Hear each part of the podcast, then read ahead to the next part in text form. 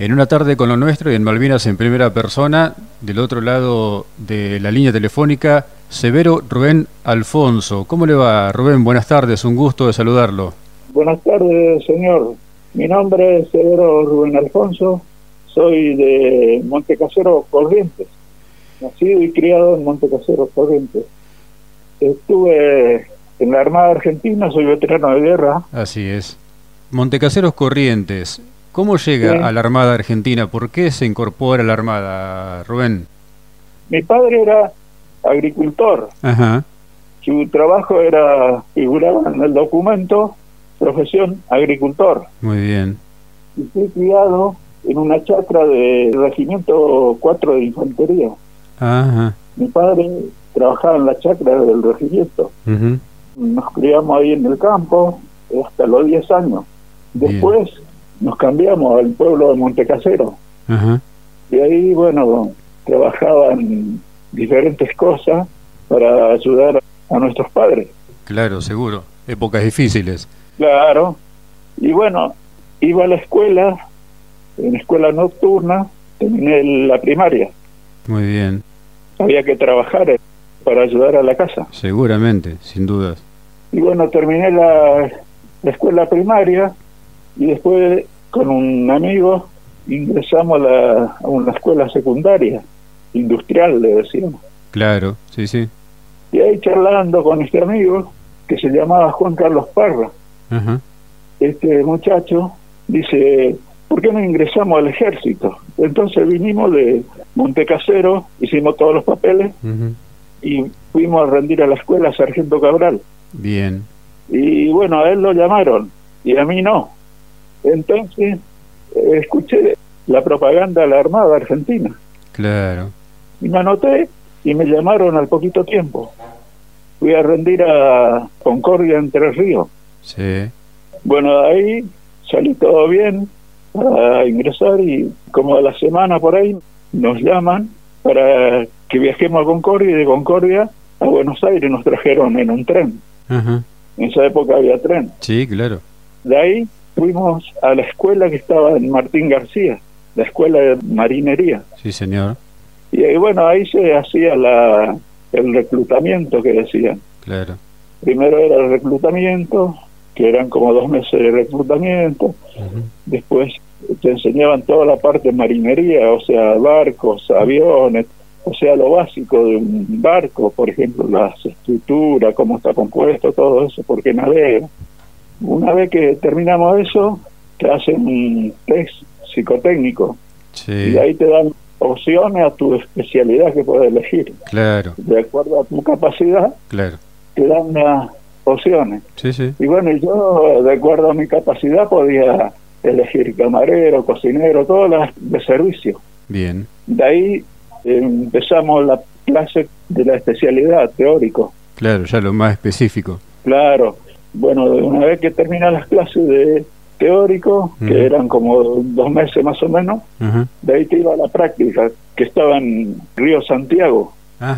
Ahí estaba donde varias especialidades hacían práctica. Claro. Una vez que termina el curso ahí en Río Santiago, te destinan. A mí me destinaron al Arsenal Naval Azopardo. Ese está ubicado en Azul. Sí, como- sí, sí, claro. bueno, ahí estuve como un año más o menos. De ahí me sale pase a la, a la base naval Ushuaia. Ajá. De ahí estuve un año. De ahí vengo a la Fragata Libertad. Uh, qué honor. Hago el viaje en el año 70. Ajá. Diez meses hicimos el viaje. Salimos en verano, salimos en febrero, volvimos en diciembre. Al año siguiente me quedo en la Fragata Libertad.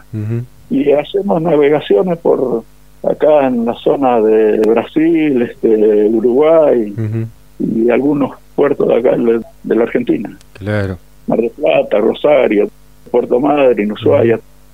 Y al año siguiente me sale pase a la base aeronaval Ezeiza. Ajá. En ese momento era cabo segundo. Sí. Y la base aeronaval Ezeiza me sale la primera escuadrilla de transporte. Bueno, ahí se hace unos cursos para adaptarte al, a la aeronave, Sí. te enseñan todo eso y después ya empezás a volar, entonces volaba como auxiliar de a bordo. El auxiliar de a bordo es el que lleva el control de la carga pasajero, todo eso. Después están los pilotos, mecánicos, todo eso. Yo era el auxiliar. Bueno, y durante 10 años estuve en ese destino haciendo vuelos a, por lo general era Ushuaia, Río Grande, todo el sur, claro. la Patagonia. Sí, sí. Yo fui en el 72. En esa época se volaban unos aviones más viejos, eran aviones de C4, claro. Douglas. Sí. Después la Armada compraron los aviones Electras turbohélice. Y ahí también una adaptación para volar esos aviones. Y ahí estuve hasta el, año 82, que fue el conflicto de Malvinas. Claro.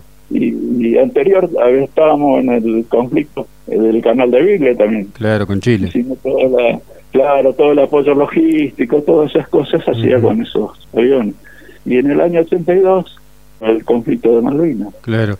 ¿El 2 de abril estaban en Ezeiza o en el asiento de paz o, estaban volando, Rubén? Nosotros, como dos días antes, ya salimos para el sur. Río Grande, Ushuaia, por ahí estábamos. Claro. Y el 2 de abril estábamos ahí, pero no sabíamos nosotros que iba a haber el conflicto. Se rumoreaba que algo iba a pasar de eso, pero no se sabía. Claro. Y el 2 de abril nos reúnen los jefes nuestros, los pilotos, y bueno, nos dicen en, este momento, ese, eso fue como las 10 de la noche, se va a tomar la isla Malvinas, que sé yo, tenemos que permanecer acá a la orden. Bueno, fue así, estuvimos hasta el, día siguiente, hasta el 2 de abril. El 2 de abril, bueno, estábamos a la espera de cruzar a, Malvinas. ¿Y qué transportaban en ese primer vuelo, Rubén? En el primer vuelo se transportaron los comandos de la Marina, que fueron los que primero desembarcaron en la isla y tomaron las islas. Como son fuerzas especiales, hacen su misión y se los rescata para otra misión. Y después toman las otras fuerzas, digamos. Sí, sí. Bueno, ese fue lo que hicimos el 2 de abril.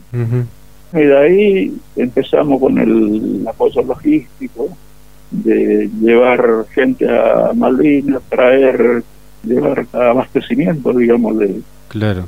transporte de personal, todas esas cosas hicimos. Por ahí cuando se menciona a las escuadrillas de transporte, en el caso de los aviones, uno se imagina al Hércules. En referencia al Hércules, ¿cómo es el Electra en cuanto a tamaño, en cuanto a forma de volar? ¿Tiene cosas parecidas? ¿Es muy diferente? ¿Cómo es? Parecidos son los motores turbohélices. Claro son motores Allison. Son cuatro motores, como los que tiene el Hércules. La estructura es diferente porque es una aeronave que primero era de pasajero, después cuando lo compraron a Estados Unidos, lo adaptaron para pasajero y carga. O sea que cumplía las dos funciones. Claro, estaba modificado. Claro, modificado podía transportar 90 pasajeros sentados con asiento. Y cuando se usaba para transporte así de infantería, todas esas cosas, se le plegaban los asientos y se sentaba en el piso y bueno, ahí ya la capacidad era 120 o menos. Claro. Y después también se usaba plegando los asientos, transporte de carga. ¿Y en tamaño respecto del Hércules es un poco más chico? Sí, es más chico, digamos, porque el Hércules parece que es más ancho, tiene una compuerta atrás, una puerta más grande, en cambio este tenía una puerta de carga que no era tan grande como la del Hércules, era un poco limitado. Sí, sí, pero se cumplían las funciones de transporte de pasajero y carga, o sea que era aparte muy fácil porque vos podías llevar pasajero y ahí nomás que se en media hora plegaba todos los asientos y lo transformaba en carguero. Claro. Tenía muchas cosas muy buenas. Sí, sí, sí. ¿La base en el continente dónde estaba para ustedes, la base de operaciones? Yo tuve 54 días en la zona de conflicto. Ajá. Eh, estamos a la orden, por ejemplo, podíamos pernotar en Ushuaia o en Río Grande, o Río Gallego. Ajá Comodoro Rivadavia, o Trelew, base Espora. Sí, sí.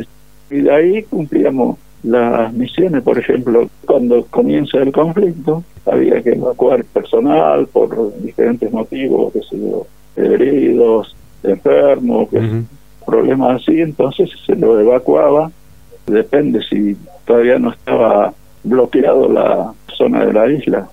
Después con el tiempo se bloquearon toda la zona, era más difícil para entrar a Malvinas, pero igual se entraba.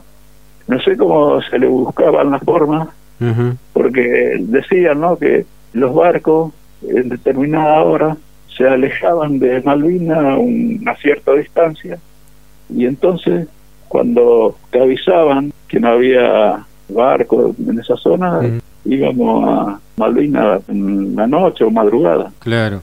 ¿También hacían vuelos rasantes ustedes? Rasante no, digamos, no era tan rasante, iban por baja altura. Claro, claro. Así evitaba los radares, todas esas cosas. ¿Cuántos aviones Electra tenía la Armada ahí operando en la zona de Malvinas?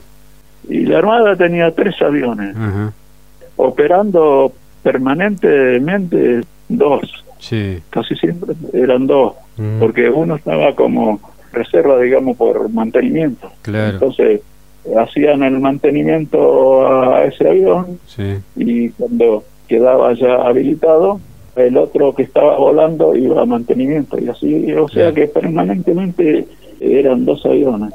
¿Y los vuelos eran del continente a Malvinas o entre las bases del continente también transportando distintas cosas? De diferentes lugares, podía ir de Río Grande o de Comodoro Rivadavia, de Río Gallego. Sí depende de dónde había que llevar las cosas, ¿no? Claro.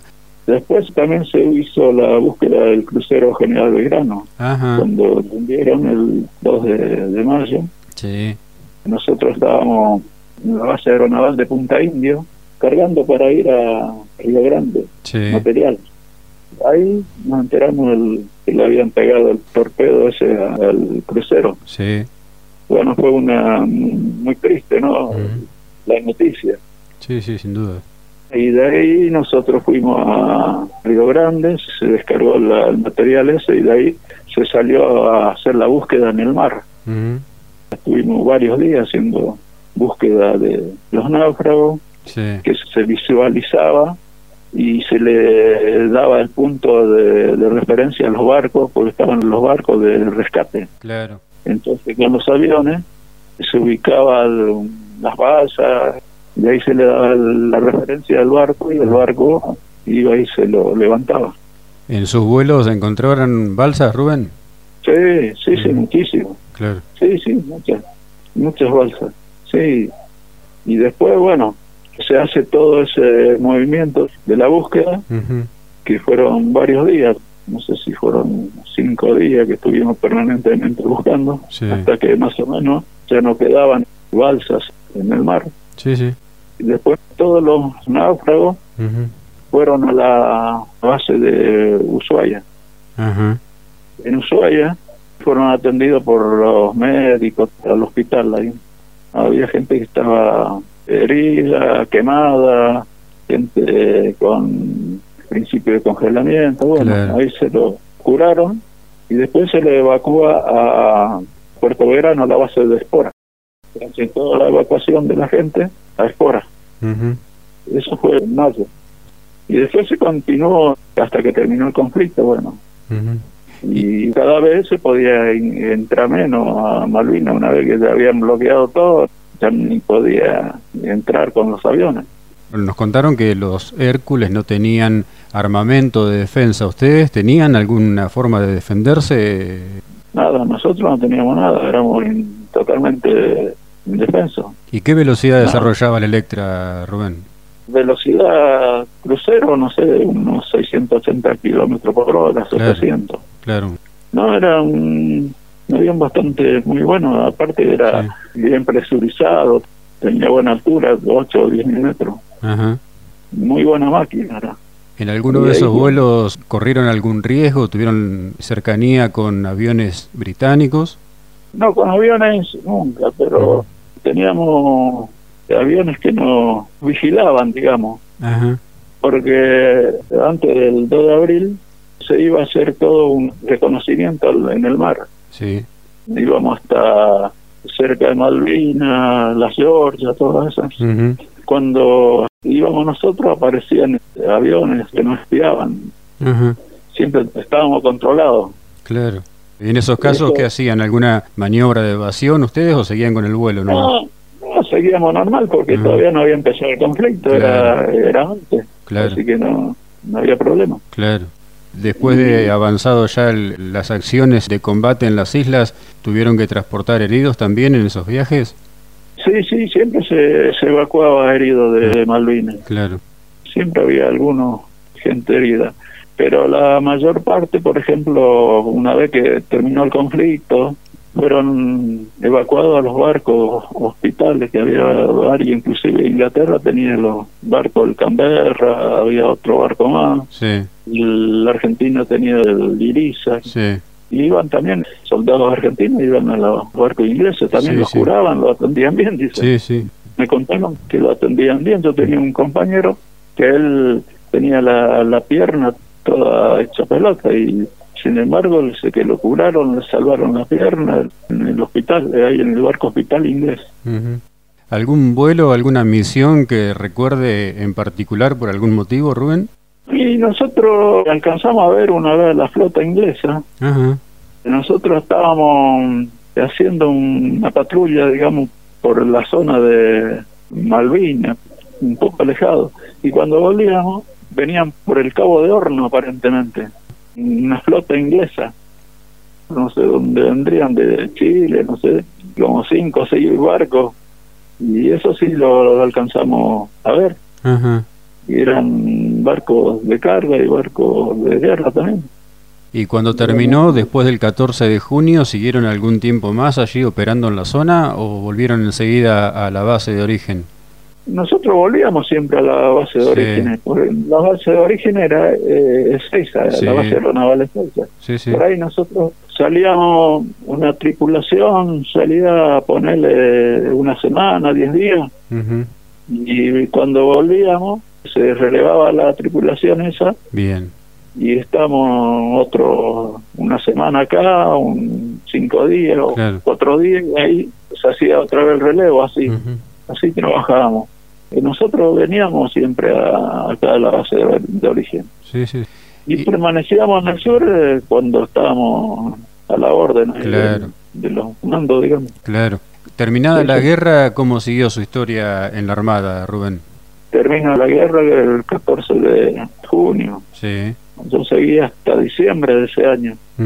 Y de ahí me destinaron a Puerto Belgrano, a un barco de transporte de combustible, o sea, era el que hacía el apoyo de combustible a los barcos de guerra en el mar. Sí, sí. Se llamaba el, Ara Punta Médano.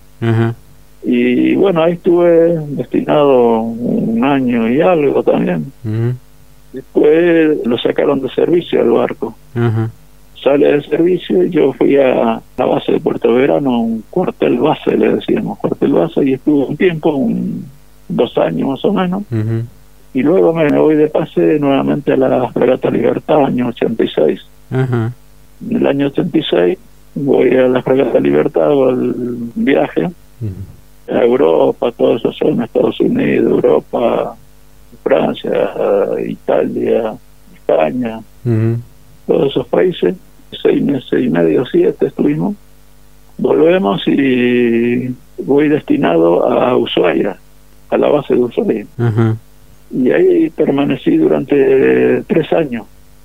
Luego me destinan a la zona de Puerto Belgrano en batería, le decían, de, de infantería de marina. Conozco la zona. Conocí la zona, está como a 15 kilómetros de la base naval Puerto Belgrano. Así es. Yo estuve ahí destinado cuatro años en, la brigada de infantería de marina, en el comando de brigada. Y luego me destinan a la base de Puerto Belgrano, ahí a la casa de un jefe de, la base. Como la especialidad mía era camarero, entonces eh, estaba en la casa de un, almirante. Y ahí, estoy dos años, me mandan a Zárate, la base naval que está ahí en Zárate. Bueno, ahí estuve algo de dos años también. y luego me sale pase a, a rompehielo Iluzar. Ajá, qué interesante. Y de ahí hice dos campañas antárticas, o sea, dos años. Sí. Son siete meses de campaña antártica. En el intermedio volví a Buenos Aires para reabastecer y de ahí te va otra vez a la Antártida. Claro. Y luego me destinan al comando del edificio Libertad. Ahí estuve hasta el 2003. En el 2003 ya me pasan a retiro. ¿Con el grado de? Suboficial primero. Ajá. Suboficial primero camarero. Bien. Qué experiencia, qué carrera en la Armada, ¿no? Porque he recorrido el mundo, ha sido parte de la tripulación de buques de renombre de nuestra Armada, de Sí. distintos aviones, ha participado en una guerra. Qué balance tremendo, ¿no?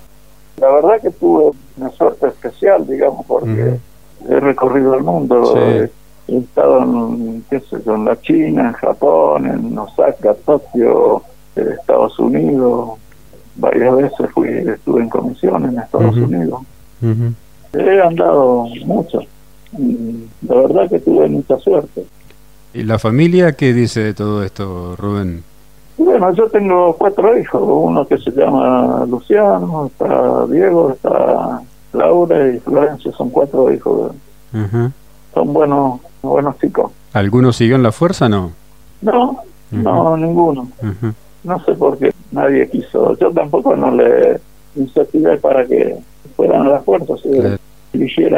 Su camino, digamos. Claro. Yo le quiero agradecer muchísimo, Rubén, por este rato, por esta charla. La idea era que nos contara su experiencia en un sistema de armas que no habíamos tenido la posibilidad de entrevistar todavía, como es el avión Electra, y su testimonio nos ha traído un poco más cerca toda la actividad que han desarrollado. Le dejo el micrófono a disposición para lo que quiera agregar en el final y, por supuesto, mi especial agradecimiento. ¿eh?